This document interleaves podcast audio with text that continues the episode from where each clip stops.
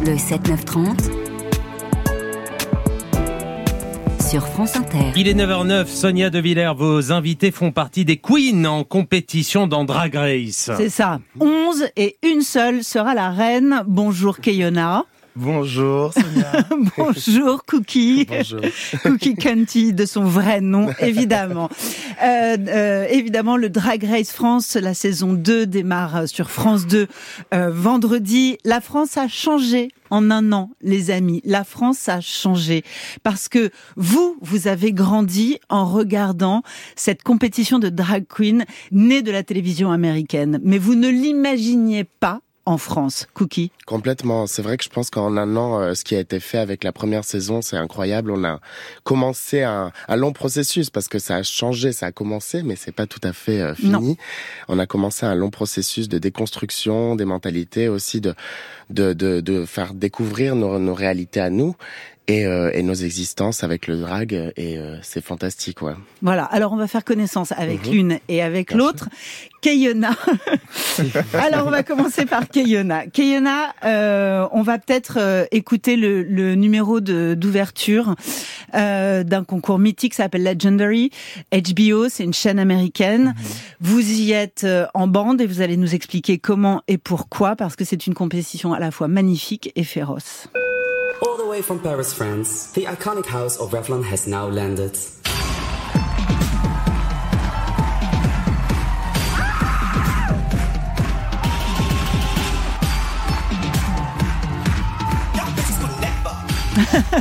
Kayona, reine du voguing. Qu'est-ce que le voguing? Le voguing, euh, c'est une danse, mais c'est surtout d'abord une culture mm. euh, née dans les années 80 à New York.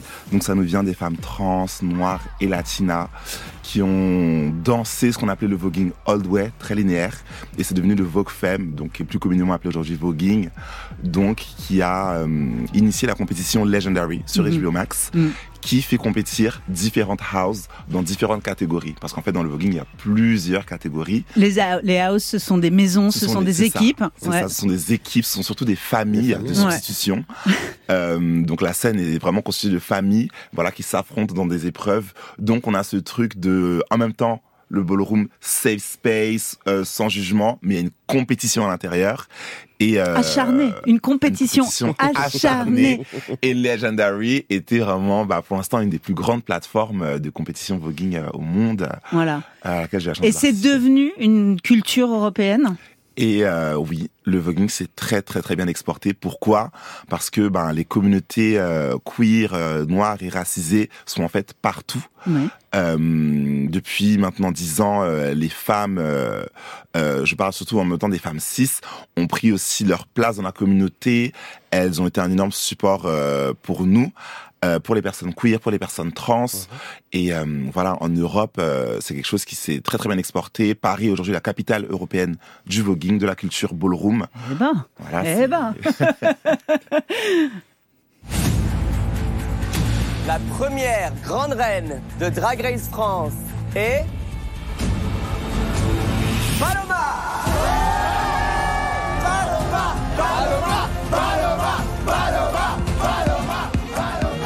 la première fois qu'en France, des gens euh, queer sont des superstars. Ça m'a apporté aussi la confiance que j'avais pas. Le garçon PD, et je tiens à ce mot, qui en moi avait pas confiance. Et euh, même quand je réussissais à d'autres endroits et que j'avais confiance en moi professionnellement, amicalement, amoureusement, il y avait toujours cet enfant PD qui était le, rejeté. Et là aujourd'hui, bah, ça change. Et ça c'est incroyable. Il faut peut-être raconter pour ceux qui n'ont pas vu la saison 1, euh, Cookie, que ça s'est terminé dans une fête incroyable au Café Beaubourg, en plein cœur de Paris, euh, dans une fête absolument incroyable qui a quasiment débordé les organisateurs, c'est-à-dire que ça affluait de partout dans une émotion incroyable. Ah, complètement, c'est devenu un événement, c'est un peu notre Coupe du Monde à nous.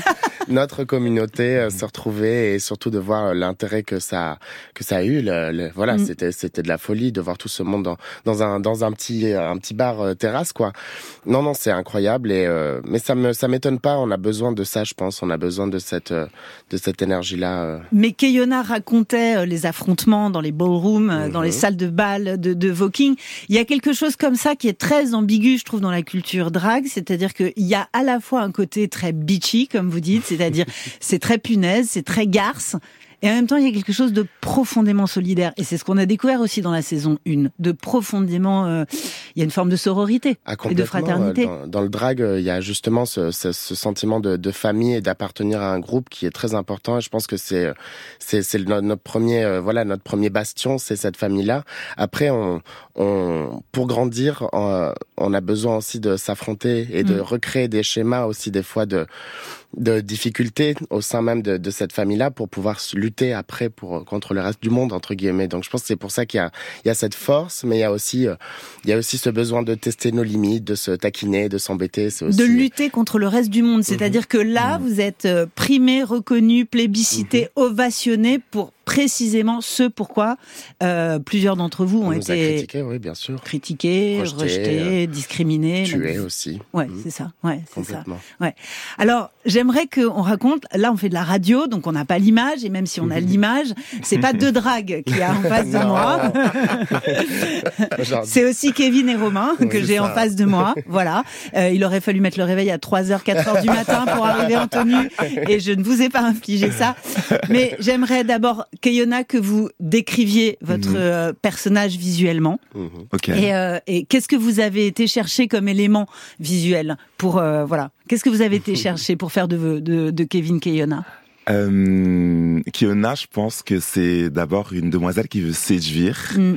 Euh, voilà, elle obtient généralement ce qu'elle veut. euh, donc euh, voilà, je vais, je vais pas chercher très loin. Hein, les, les top modèles des années 90, euh, Katusha, Iman, Naomi Campbell, c'est euh, voilà, elles sont Alors, grandes. Keyona est noire parce que comme on fait de la radio, on ne sait pas qui parle. exactement. Je, je, je Keyona a grandi entre la France et la Côte d'Ivoire. Noire. Keyona vient de Côte d'Ivoire. Donc voilà. je, je suis né à Paris, mais j'ai grandi aussi en Côte d'Ivoire. Longtemps, je suis allé à l'école.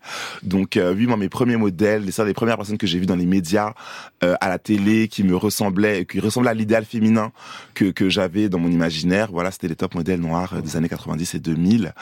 Euh, Ce qui est intéressant parce que justement la culture du voguing, cette mhm. danse dont on parlait tout, euh, tout à l'heure, mhm. c'est l'idée aussi que cette communauté afro-américaine va s'approprier les codes de la haute couture, du luxe, du luxe, des magazines de mode qui pendant très très très longtemps étaient plus blancs que blancs. Vraiment, vraiment. C'est euh, et c'est même pour ça d'ailleurs que les maisons s'appellent des houses. Ça vient parce que c'est des maisons de couture. Ah, on porte littéralement les noms de marques de haute couture, de haute joaillerie, de haute mm.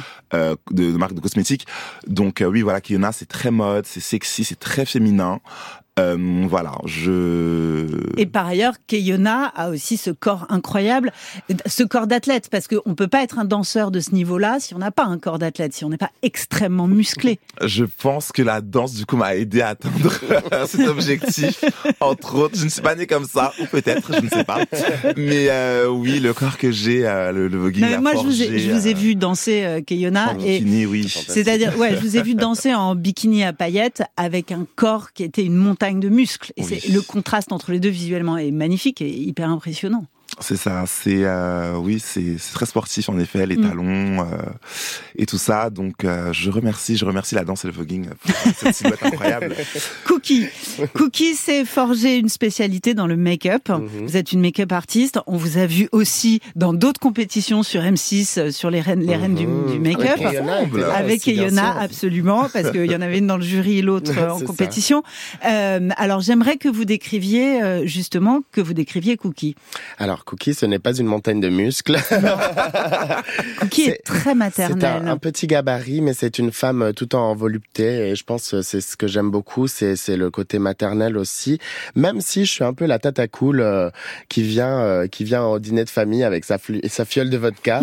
je pense que c'est comme ça que je la décrirais. J'ai beaucoup de références rétro, glamour hollywoodien. C'est c'est ce qui me plaît. Les femmes de ma vie, les femmes de qui m'ont forgé aussi. Et, et c'est toute cette féminité que je que j'exacerbe avec mon drag, quoi. C'est ça. Et quel rapport entretiennent vos identités masculines et féminines? Elles s'entendent bien? Ah, je pense qu'elles cohabitent complètement, oui, bien sûr. Et je pense que c'est Romain et essentiel. Cookie, euh, oui, bien sûr, ouais, ouais. ouais. Je pense que c'est essentiel aussi que, que notre féminité, notre masculinité cohabitent. Euh, C'est ce qui fait de nous un être complet, je pense. Ça veut dire que Cookie est un prolongement de... Complètement. C'est, je pense même c'est c'est le meilleur de moi aussi des fois. C'est la ma féminité. Je pense que c'est le meilleur d'en- d'entre nous. Enfin, Ouais. Qu'il y a de mieux en nous. Mm, mm. Et En entre nous toutes et Keyona Kevin, euh, c'est conflictuel parfois Moi, je suis manager. Elle, c'est la star. Euh, littéralement, voilà. Il y a un Kiona, peu ça, c'est une star. Euh, J'essaie de la maîtriser, mais je suis, je vraiment. Ce que je peux dire de Kiona, c'est que je suis, je suis extrêmement reconnaissant. Euh, je, je ne serais pas là sans elle, littéralement. Ouais, ouais. Elle m'a ouvert des portes euh, très très grandes. J'ai fait énormément de choses en drague grâce à Kiona, des choses que j'aurais jamais faites. Je pense moi-même Que Kevin n'aurait jamais Kevin fait. Pas pu faire euh, forcément aussi facilement, aussi rapidement lui-même. Kiona, elle arrive, elle casse, elle met le pied dans la porte et elle vient et elle dit moi je veux ça, ça c'est comme ça et je veux ça et ce serait payé tant et c'est comme ça et c'est tout de suite et c'est maintenant. Mais ça veut dire que en drague, on peut tout se permettre, Cookie? Je pense qu'on s'autorise euh, déjà à, à exister aussi fortement en drague et aussi à être dans le moment présent. Mm. Parce qu'il y a quelque chose dans le drag qui nous rappelle au présent déjà du fait qu'on soit en souffrance. euh, Il y a quelque chose de physique dans le drag. Ça nous rappelle à notre euh, à notre réalité, à notre humanité. Et je pense que on, on- il faut pas faire plus que ce qu'on ferait pas. Enfin, c'est dit comme ça, c'est étrange en effet. Non, mais on va, on je va y pense arriver. pas que je me permettrais de faire des choses que je ne ferais pas en civil, mais euh, je pense qu'on je peux dépasser euh, les limites que je me fixe euh, moi-même. euh, c'est oui, je- j'ai pas vraiment de- d'explication à ça. J'aime bien l'idée du civil. C'est- a- y a Ah oui, y a civil, vraiment- on est il y a en civil chose, ouais. ou on est en uniforme. Bon, les filles, j'ai choisi pour vous Zao de Sagazan qu'on aime énormément Ouh. sur France Inter. Kayona et Cookie Conti sont mes invités, toutes les deux dans une compétition qui commence vendredi sur France 2. Drag Race.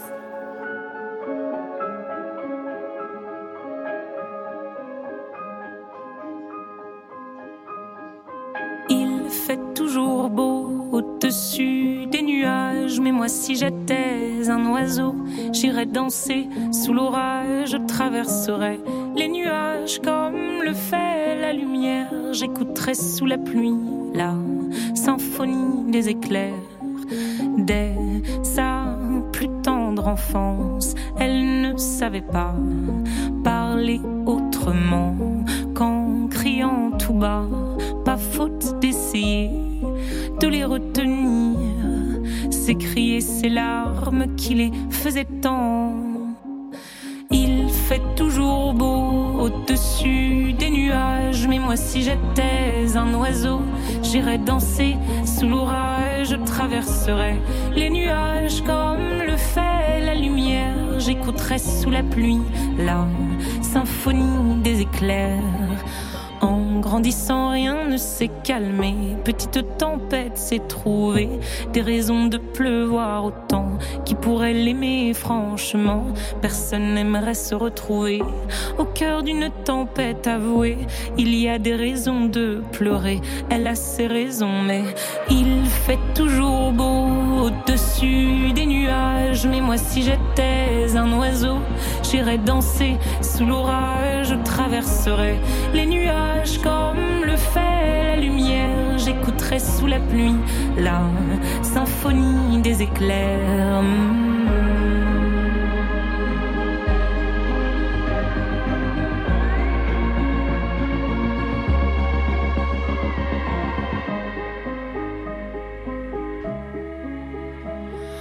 Quand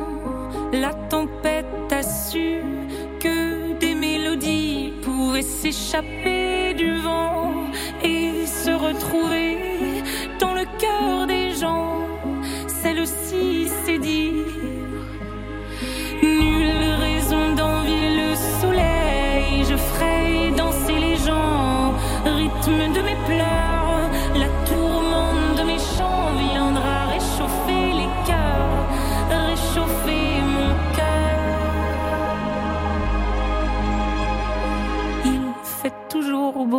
au-dessus des nuages, mais moi je suis de ces oiseaux qui nous font danser sous l'orage. Je traverserai tous les nuages pour trouver la lumière en chantant sous la pluie la symphonie des éclairs. La symphonie des éclairs, Zao de Sagazon. France Inter, le 7-9-30, l'interview de Sonia De Villers.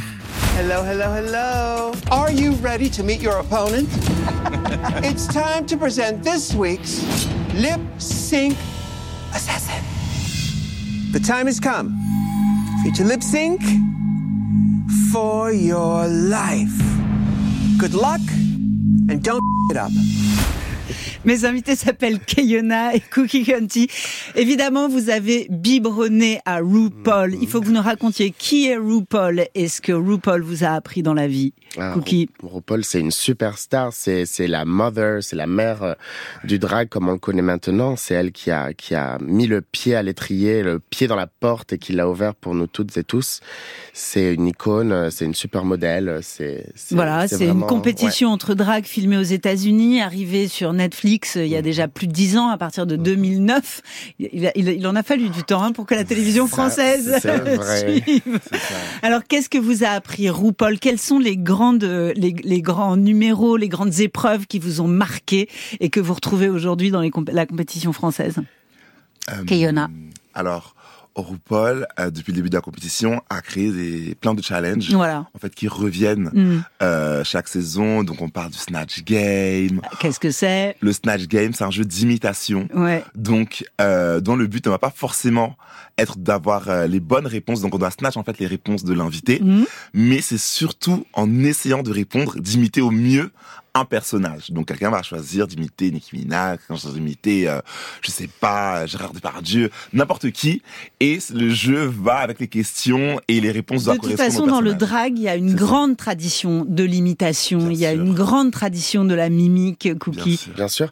Après, c'est vrai que c'est beaucoup plus euh, répandu dans le milieu du transformisme, qui est, se spécialise vraiment dans les, impé- enfin les, Ouais. voilà, les transformations de, de célébrités. C'est, c'est un peu le, le, le challenge incontournable dans Drag Race. Euh, C'est euh, le snatch game, qui est en effet d'incarner un personnage et de le tenir jusqu'au bout, tout en étant euh, drôle, euh, réagir, enfin de savoir Il y a réagir. un autre voilà, challenge, vous, qui vous tient à cœur? Il y a des il y a des challenges comme euh, le, le sewing challenge, c'est le ball en général. Ouais, c'est des des défis de ouais. couture où on doit vraiment là pour le coup euh, tout euh, de- réunir toutes ces toutes ces capacités de, de créatif et de pouvoir Parce euh, que c'est construire un- absolument donc Mhm. c'est un défilé d'Europe permanent drag race c'est c'est c'est c'est c'est c'est c'est une kyrielle c'est une pluie c'est un torrent de, de vêtements. Ce qui est assez étonnant c'est que c'est un mélange enfin c'est extrêmement créatif et c'est un mélange entre des codes du, de l'hyperluxe et en même temps de la débrouille. Mhm. Bien sûr, il y a c'est un mélange entre les deux. Le drag Qui- vient beaucoup de la débrouille essentiellement même euh, et euh, c'est important que ça le soit aussi encore parce qu'il y a, il y a c'est pluridisciplinaire j'aime bien voir le drag comme un artisanat aussi Mhm. où où euh, il faut être complet euh, salade tomate oignon comme je dis souvent pour pouvoir exercer ce métier qui est fabuleux c'est euh, oui c'est c'est c'est pluridisciplinaire et je pense que c'est euh, c'est vraiment les Jeux Olympiques euh, du drag euh, Drag. Race, c'est les Jeux Et ce que je voudrais comprendre, c'est au fond, euh, vous n'avez rien le droit de dire hein, sur la Mhm. saison 2 qui a déjà été tournée, sinon Non. vous allez en enfer. Mais je dis ça à Cookie qui me je dit ferai la porte moi c'est moi qui m'occupe du carré En enfer, voilà. Mais ce que je veux dire, c'est que euh, donc je peux, peux évidemment pas vous interroger sur ce qui s'est passé, mais quel est le critère fondamental? Parce que c'est ça qui est difficile de. de Est-ce que vous, qui êtes une make-up euh, artiste, est-ce que c'est une affaire d'apparence, de perfection d'apparence? Non. Non, je pense que le drag, c'est, ça, ça devrait pas être défini en tout cas euh, par euh, juste l'apparence. Évidemment qu'il y a, il y a tout un costume, il y a, il y a, il y a des envies aussi euh, qui sont propres à tout un chacun. Mais euh, c'est non, c'est vraiment se créer un personnage de toute pièce. Il peut avoir un look toute sa vie et où il peut en avoir euh, 500, 600, 700. C'est, c'est vraiment, ça dépend de, de chaque envie et de Ouais. chaque personne. Et mais c'est ça, il y a du maquillage, il y a du costume, il y a de la scéno, il y a savoir tout faire. Il faut savoir tout faire. On va citer vos concurrentes. On va Mhm. citer, voilà. Parce que, voilà. Il y a Ginger Beach. Mhm. euh, Il y a Kitty Space, il Mhm. y a Lily Moon, il y a Mami Wata, euh, il y a Peach Ah, pas Lily Moon, pardon. C'est Moon. Moon. Oui. Ah, Mais, elle existe, Lily Moon, en effet. mais c'est pas Ah, elle. mais c'est pas la même. C'est ça. Il y a Peach, il y a Bunami, il y a Rose, il y a Sarah Forever et il y a Vespi. J'aimerais que vous nous racontiez l'immense diversité en réalité qui Ouais. traverse l'industrie du drag, Kayona. Waouh. Euh... Déjà dans la saison 1, on a vu Big Bertha avec son ventre et avec sa barbe. Ouais. ouais. Donc effectivement, oui, euh, le drag aujourd'hui est valide pour tous et toutes. Mm. Tout le monde peut faire du drag tu peux faire du drag toi aussi si tu veux. Merci. Bah oui. J'ai mis ma chemise lamée exprès. Est-ce que c'est pour tout le monde? Peut-être pas, euh, mais tout le monde pourrait en tout faire, faire. éventuellement. éventuellement. Oui, il y a cette vague de diversité, de représentation qui est super importante. Autant pour les personnes plus âgées qui commencent le drag, euh, mhm. comme Ginger Beach qui a commencé le drag euh, à 41 ans mm. euh, et qui se retrouve dans Drag Race maintenant, qui nous qui nous racontait voilà quand elle a commencé, personne n'y croyait mm. et plus ça allait et mieux c'était et plus elle ne fait que ça maintenant maintenant. Euh, pareil pour euh, d'autres, euh, des personnes trans aussi qui font du drag, mm. comme Moon qui est une, une meuf trans et qui est une artiste incroyable avec une sensibilité et une franchement moi je l'aime trop elle est carrément sur la lune voilà ah, des jeunes drags plus jeunes comme Amiwata qui est une des, Benja des Benjamines avec Vespi dans notre saison donc voilà c'est vraiment tout et c'est fou ce qu'elles sont de plus en plus raffinées et de plus en plus sophistiquées par rapport ouais au, au drag de, Priscilla Foldy du désert d'il y a 30 ans. qui, ouais, qui était, qui était plus clownesque, qui était très drôle, mais, qui était plus. Qui était nécessaire aussi. Je pense que c'est vrai qu'une émission comme Drag Race a aussi euh, créé des, des, des standards aussi, ou en tout cas a élevé, a, a rendu euh, le drag euh, plus visible. Et donc, il y a eu aussi un besoin ou une envie de, de le raffiner. Après, encore une fois, on est en France et, et on a un goût pour le raffinement. Cher Queen, à vendredi, dès 18h sur France.tv, 22h55 sur France 2. Mhm. Bonne chance. Queen Sonia, merci.